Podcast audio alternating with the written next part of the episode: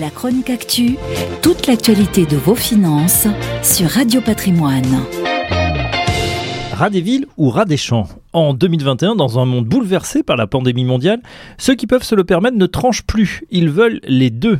On met sa famille au vert pour gagner en qualité de vie, en espace, en calme et en verdure, tout en gardant un pied-à-terre en ville. La résidence secondaire n'en est plus vraiment une, elle devient semi-principale. Une nouvelle tendance qui, pour Thierry Delsal, porte-parole des notaires du Grand Paris, n'est pas un épiphénomène mais bien une tendance de fond. Les envies d'espace vont durer, explique-t-il, grâce au télétravail qui se pérennise. Ces changements d'habitude professionnelle influent sur le désir immobilier.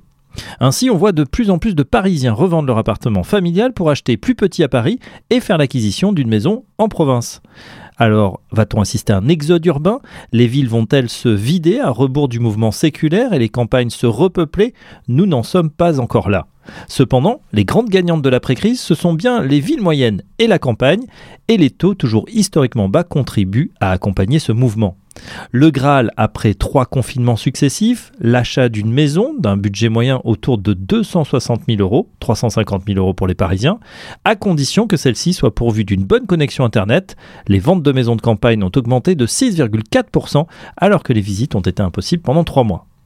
Pour Peggy Montesinos, chargée de l'expertise immobilière au Conseil supérieur du notariat, le marché a été particulièrement résilient dans les villes moyennes en 2020 car elle combine plusieurs attraits, coût de la vie moins élevé, prix de l'immobilier abordable, une bonne connexion des transports et surtout une taille humaine.